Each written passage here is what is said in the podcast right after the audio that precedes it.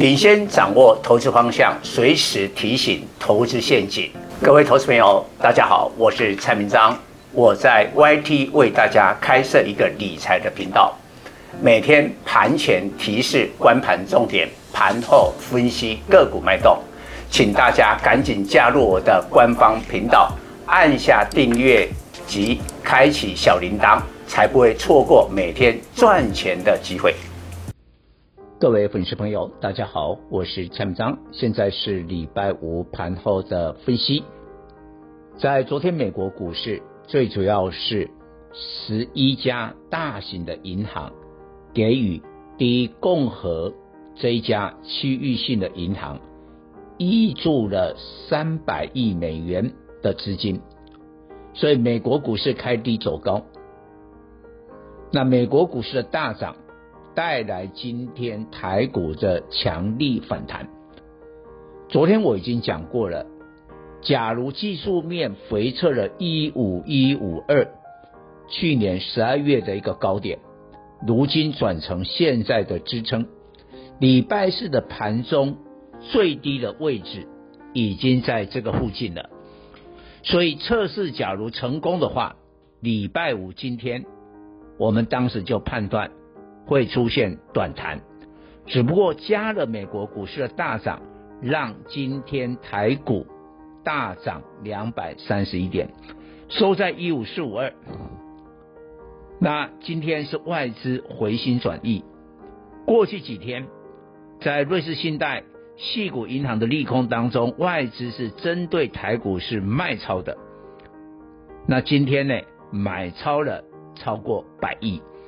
所以让今天台北股市可以大涨一点五二趴，但是马上就遭遇到月线的压力，月线的位置在一五五六零，跟今天收盘只差了百点左右，非常接近。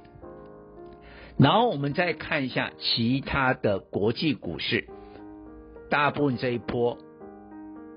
都还没有回到月线的位置，所以下礼拜一应该会一个明显的震荡。那这里就有变数两个，第一个呢，就是今天的美国股市最好能收高，但是盘后啊，第一共和银行就是刚才我讲到的，拿到了三百亿美金的。这一家区域的银行，礼拜四的收盘是涨了快十趴，结果盘后，哎，你拿到钱应该是利多啊，怎么盘后跌了十六趴？这个是有变数的，所以对比南韩跟上证指数啊，你可以发现他们今天礼拜五是涨零点七趴，我们是多涨了一倍哦。所以变数第一个是这个，第二个是下礼拜的联总会利率决策。当然，我们也要讲 ECB 根本不受瑞士信贷的干扰，它还是升两码。所以下礼拜啊，礼拜四嘛啊，那但是礼拜一到礼拜三不知道利率决策的结果，所以呢，这三天恐怕还会震荡。那结论就是，联总会假如升两码。那这个股市就空了，但是升一码的话，符合预期，我觉得还好。股市说不定消化了这个这个干扰之后，再攻一万五五千八百点前次的高点都有可能。但是我们先规划下礼拜还联总会的利率决策还不知道的之前的事情，就下礼拜一到三这三天，我认为高基期的股票会被调节。为什么？它没跌到啊！你今天去看一下哈，这个盘当然台积电拉起来了，最后一盘呢，它拉把它拉到了五百一十八，回到了月线之上，我爆出了一万八千张啊！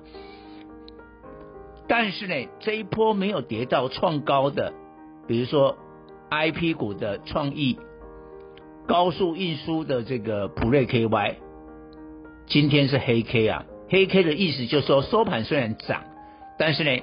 收盘价已经比开盘价来得低了，隐隐约有调节了。但是反过来讲，记忆体的南亚科面板的群创是有整理过啊，今天拉出了红 K。那低基期的股票最近代表的是中钢，在公布盘价，呃，涨幅每公吨四位数，就是一千块台币以上。今天中钢回到了年线，哦，大涨了将近三趴哦。所以呢，带动了一些钢铁，所以我们判断下个礼拜应该是低基期的股票资金会跑到这边。以上报告。本公司与所推荐分析之个别有价证券无不当之财务利益关系。本节目资料仅供参考，投资人应独立判断、审慎评估并自负投资风险。